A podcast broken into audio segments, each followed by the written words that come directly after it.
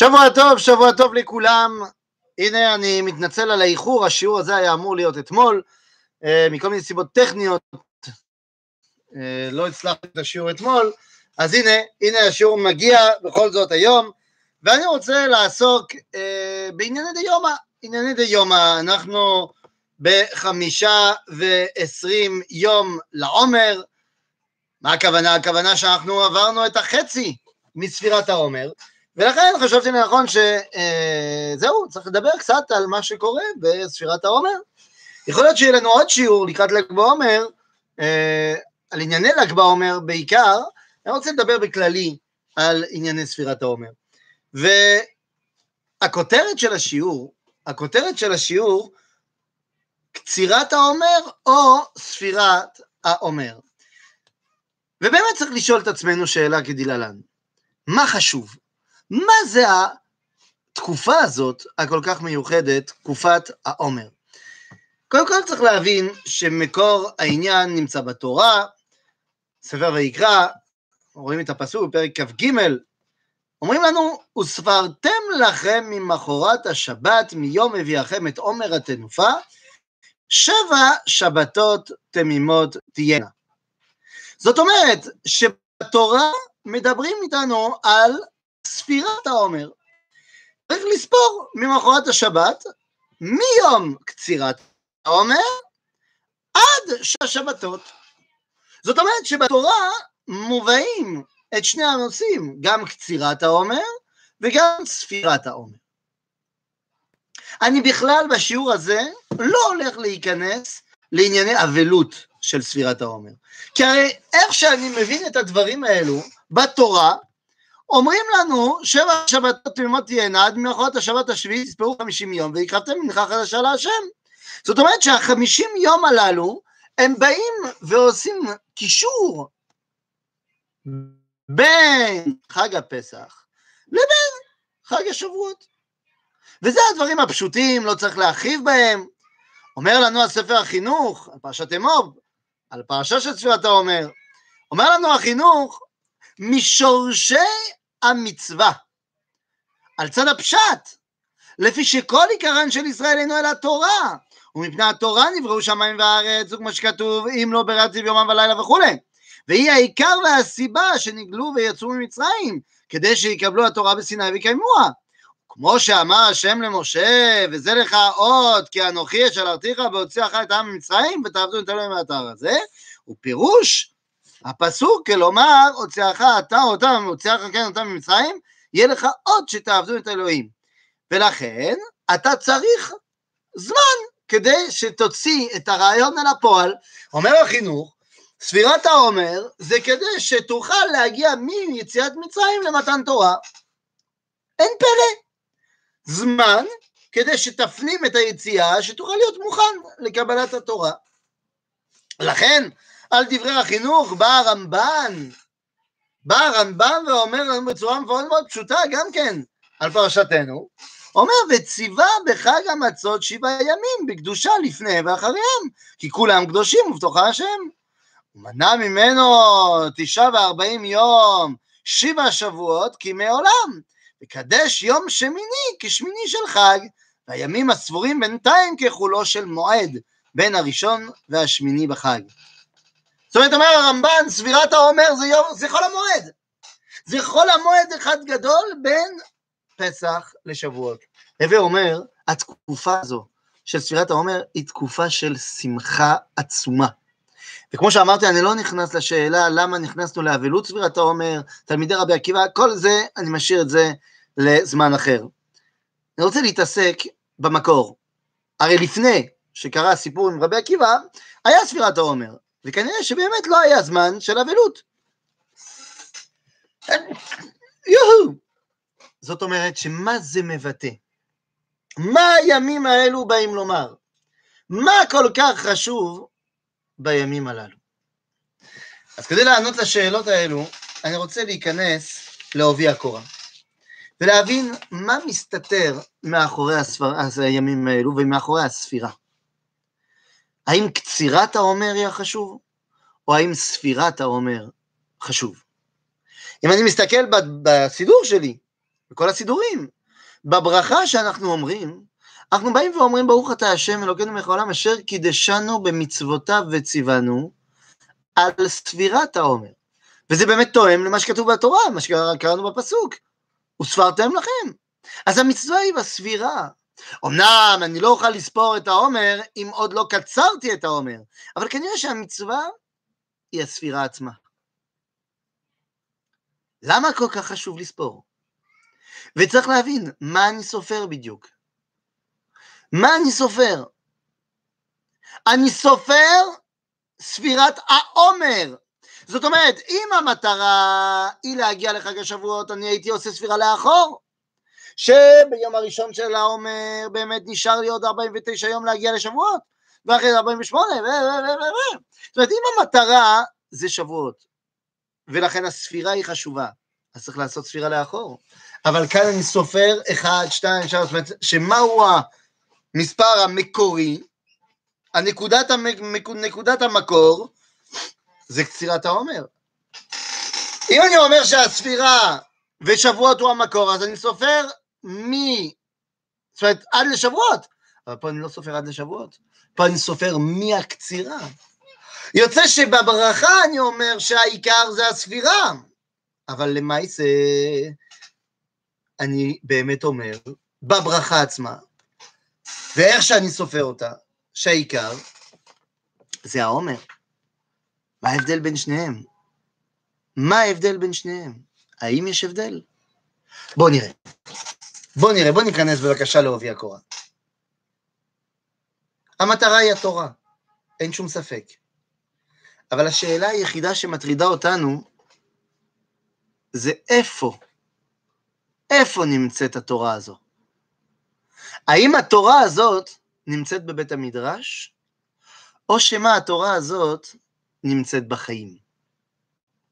וזה המחלוקת, זאת השאלה.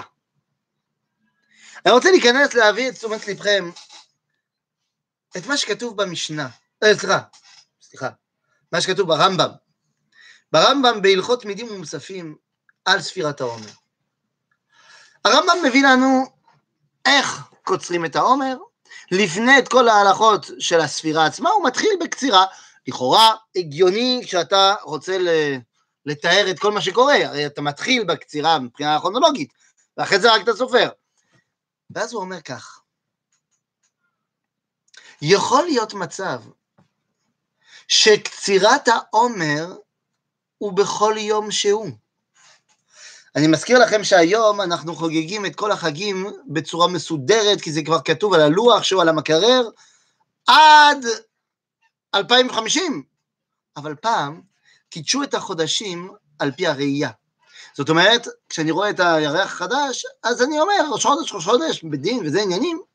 יוצא שזה יכול להיות כל יום. היום אנחנו סידרנו את זה לפי הלוח, אנחנו עושים טריקים כדי שימים מסוימים לא ייפלו, תאריכים, סליחה, מסוימים לא ייפלו בימים מסוימים. אבל פעם, כל תאריך יכול ליפול בכל יום שהוא.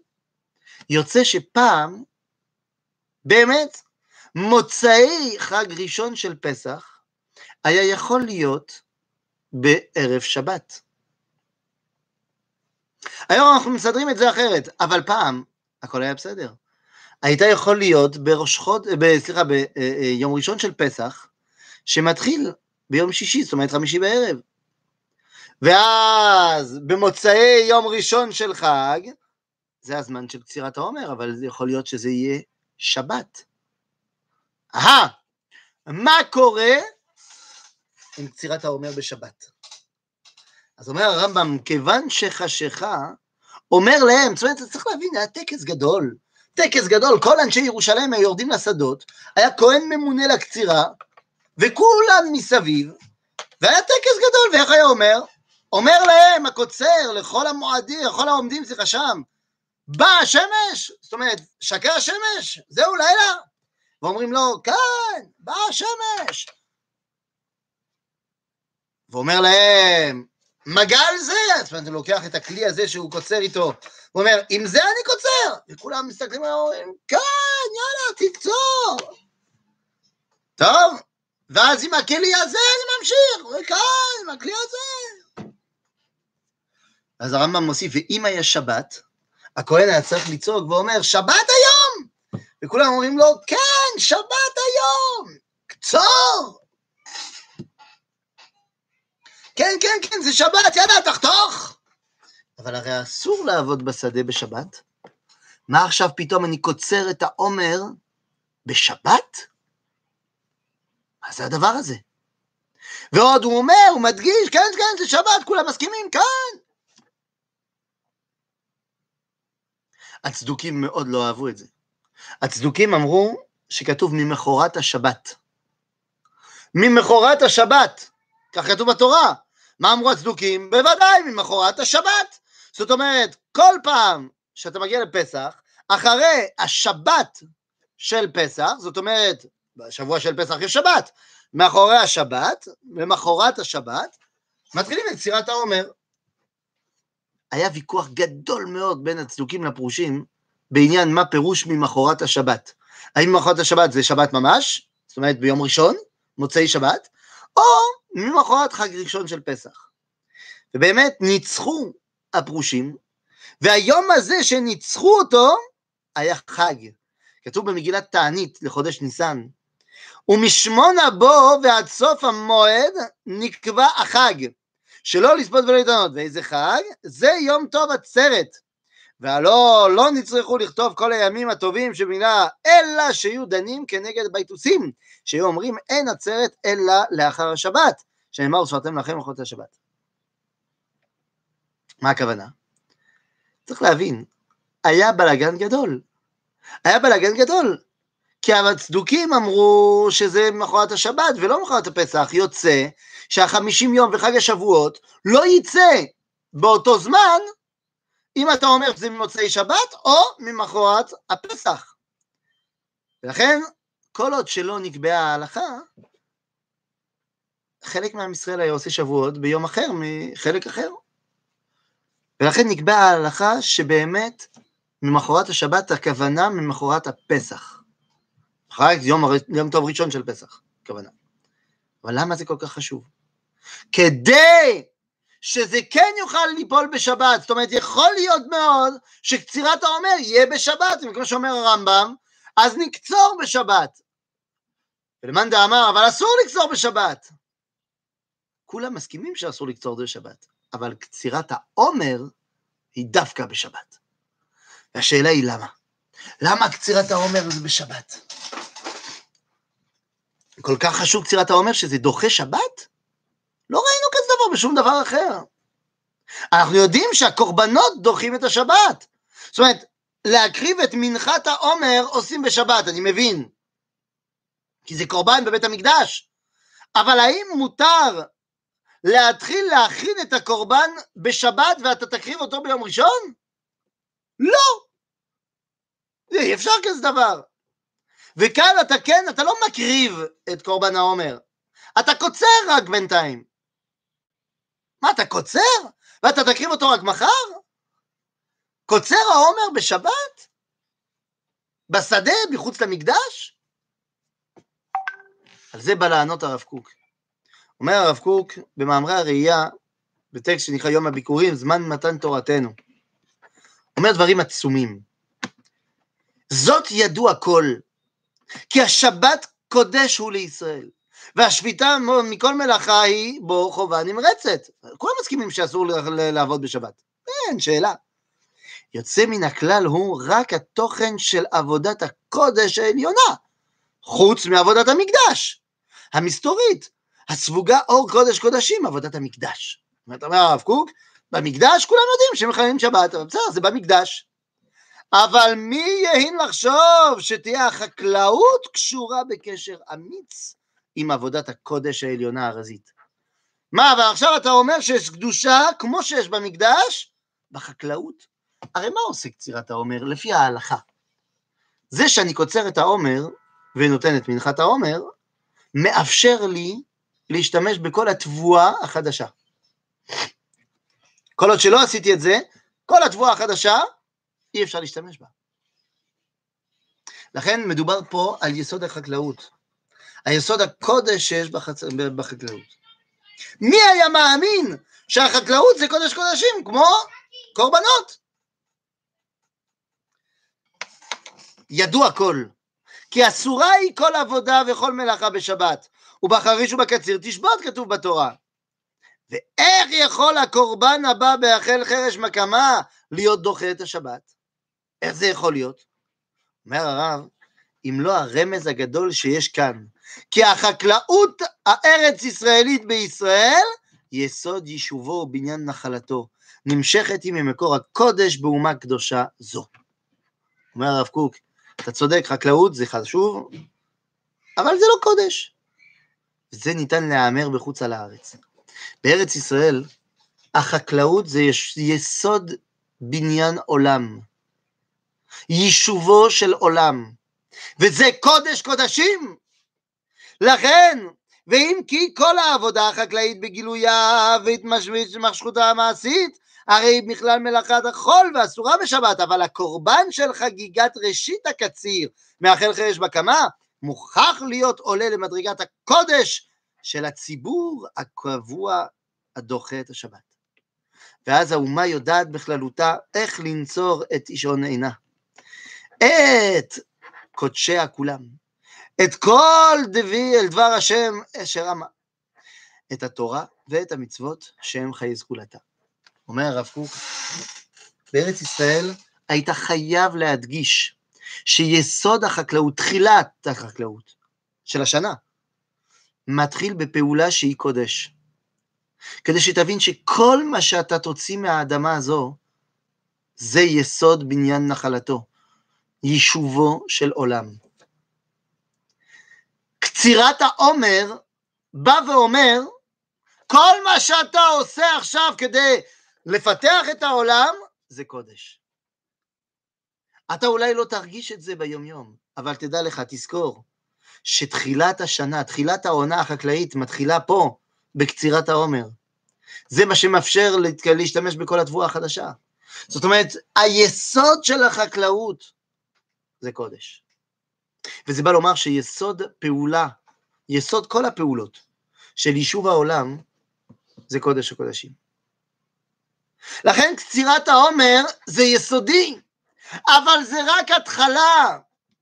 קצירת העומר היא יסודית בוודאי כדי להבין שמה שאני פועל פה בארץ זה קודש, אבל אם אני מסתפק בזה, אז לא עשיתי בזה כלום. כי העניין הוא להבין שעכשיו, מכאן ואילך, אני מבין שכל דבר שאני מוסיף, כל דבר שאני עושה, הוא קודש. אני לא צריך כל שבת לקצור את העומר. עשיתי את הפעולה הזאת בפעם ההתחלה, בפעם הראשונה, וזה דוחה שבת מכיוון שזה פעולה על הציבור. עכשיו, כל אחד שיעבוד בשדה שלו, זה לא פעולה על הציבור, לכן לא דוחה שבת. אבל ביום שישי וביום ראשון, ושני, שלישי, רביעי, חמישי, כשהוא יעבוד בשדה, כשיעבוד בהייטק, כשיעבוד בלא משנה מה שהוא עובד, צריך לזכור את תחילת הפעולה, שהיא יסוד בניין עולם. זאת הסיבה שאנחנו סופרים את העומר. אנחנו סופרים מהקצירה. אנחנו לא סופרים עד שבועות, אנחנו סופרים מהקצירה. נכון, עד שבועות, אבל סופרים 1, 2, 3, 4, 5, ולא ספירה לאחור. כי מקור העניין הוא לא בשבועות. מקור העניין זה בקצירה. זאת אומרת, צריך להבין, אם אני פספסתי יום אחד בספירה, אז אני כבר לא יכול לספור עם ברכה. למה לא? אז פספסתי, בסדר, פספסתי, מה קרה? אז מה, עכשיו אני עד הסוף אהיה בברוגס עם הקדוש ברוך הוא? עד הסוף הלך עליי? אם אתה חושב שאתה יכול להמשיך לספור בברכה, זאת אומרת שלא קרה כלום, פספסת יום אחד, אתה לא מבין מה העניין פה בספירת העומר. ספירת העומר זה הזמן שאני מבין שכל שלב ושלב נתמך בשני, והוא חשוב כדי להתעלות. אבל אי אפשר להתעלות אם לא עשיתי את הפעולה הקודמית. זאת אומרת, אני חייב את כל הפעולות. אני לא יכול לבנות קומה שנייה אם לא בניתי קומה ראשונה, ולא יכול לבנות קומה ראשונה אם לא בניתי את היסודות. יוצא שאם אני ממשיך ואני חושב שלא נורא אם פספסתי, אני בבניין שהוא ראוי לקריסה. הספירה היא מתחילה בקצירה, כי הקצירה נתן לי את האפשרות להבין שעכשיו, מעכשיו, כל פעולה שאני עושה היא קודש. עליי להוציא את זה החוצה. ומעכשיו אני אוסיף ואני אעלה במעלות הקודש. ואני מוסיף יום, ועוד יום, ולמימי יומי ולמימי שבועי. כי זה רק התעלות מתמדת. עד שאני מגיע לכל כך התעלות, שאז הקדוש ברוך הוא מדבר איתי. וזה מעמד הר סיני. בוודאי. בוודאי שהיום יש לנו בעיה.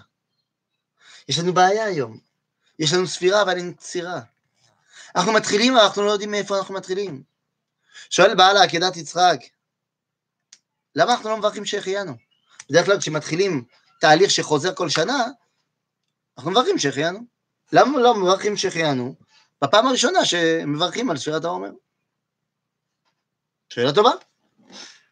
אומר בעל העקדה, שברגע שאני סופר את העומר, אני זוכר בקצירת העומר.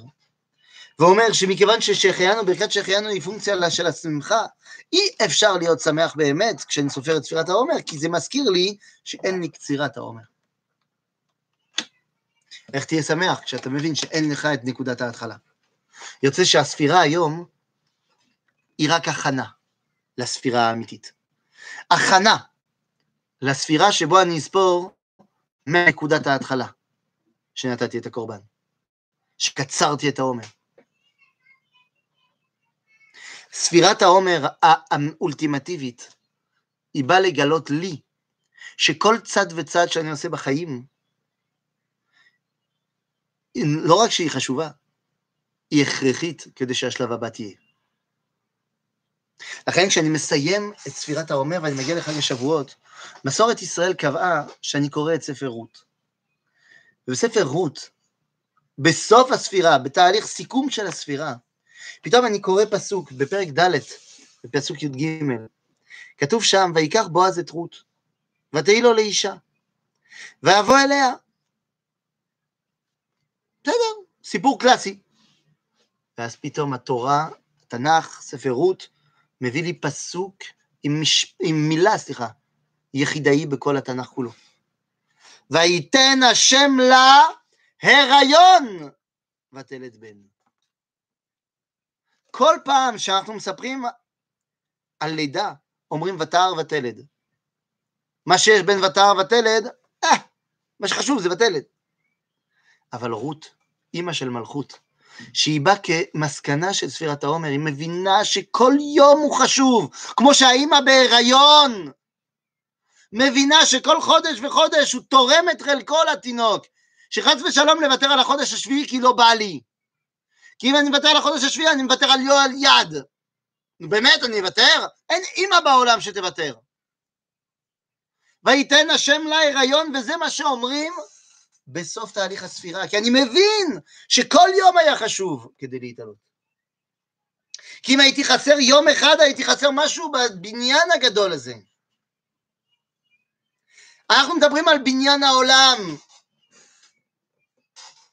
בניין העולם הוא הכי חשוב שיש. אבל כשאנחנו מדברים על העומר, אי אפשר שלא לדבר על רבי שמעון בר יוחאי.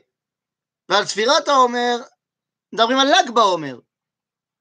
רבי שמעון בר יוחאי, בעמוד, בדף ל"ג, במסכת שבת, מספר לנו, מספרים לנו על כל הסיפור של רבי שמעון והמערה וזה, אני רוצה להגיע לסוף.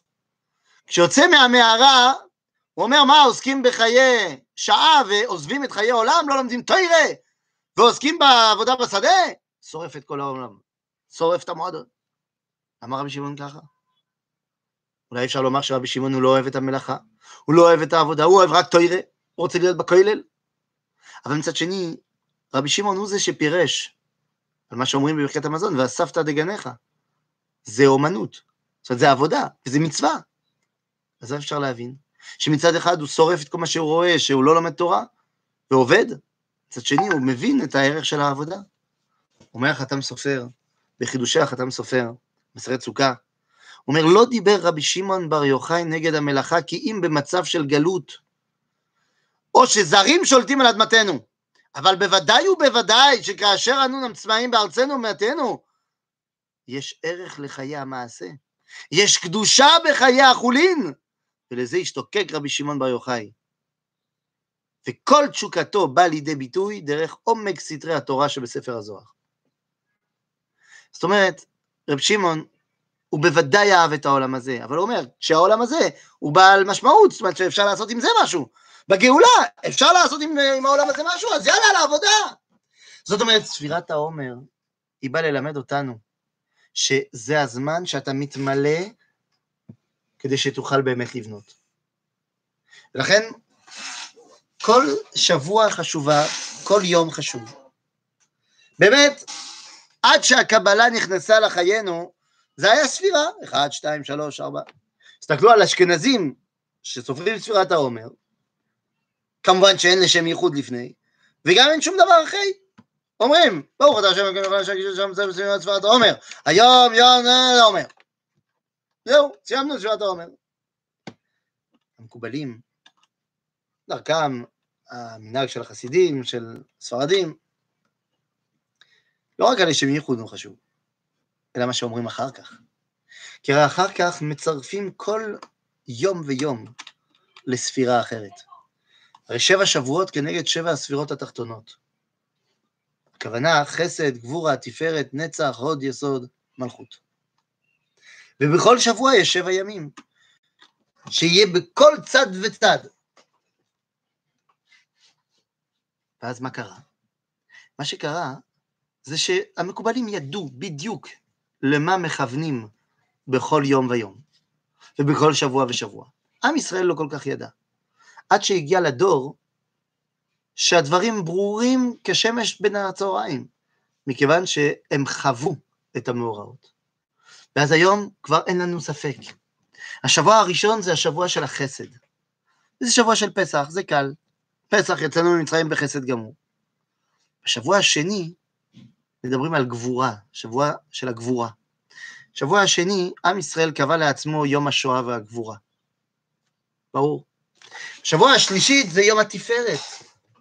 או, לכן, ביסוד שבתפארת, חזר התפארת האומה, יום העצמאות. עכשיו אנחנו מבינים.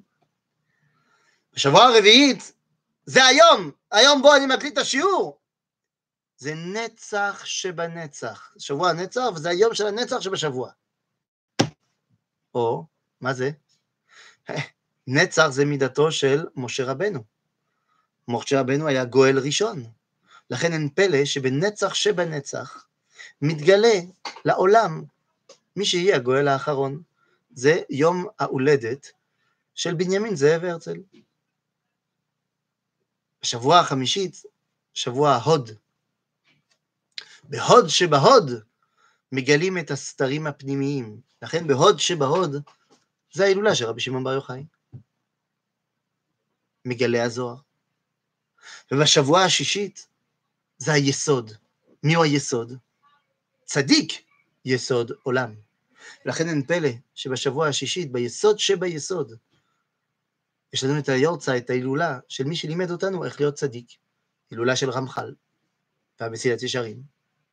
ואז אתה מגיע לשבוע האחרון, מלכות, שבחסד שבמלכות, כ"ח באייר, זה היום שחזרנו לעיר המלוכה, יום ירושלים, חזרנו לירושלים. במילים אחרות, שבע השבועות היום הן ברורות כשמש בצהריים.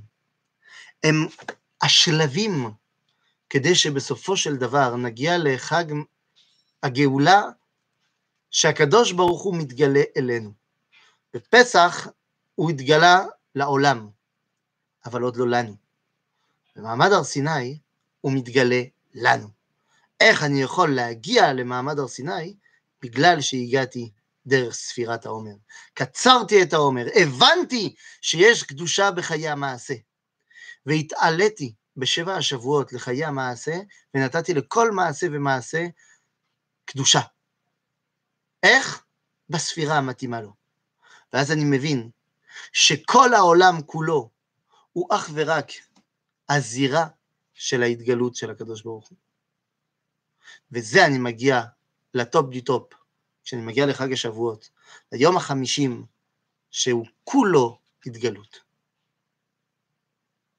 זה ספירת העומר. אז מה ספירת העומר או קצירת העומר? הייתי אומר שהספירה נותנת לקצירה את החשיבות שלה. שיהיה לנו ספירה טובה, ושנזכה שבעזרת השם עוד השנה נוכל להקריב בבית מקדשנו, ואם לא, קצירת העומר כי כבר עבר, אז בשנה הבאה נוכל לקצור ולספור מדאורייתא כדי להביא לחיי המעשה שלנו ערך של קודש עליון. כל טוב לכם.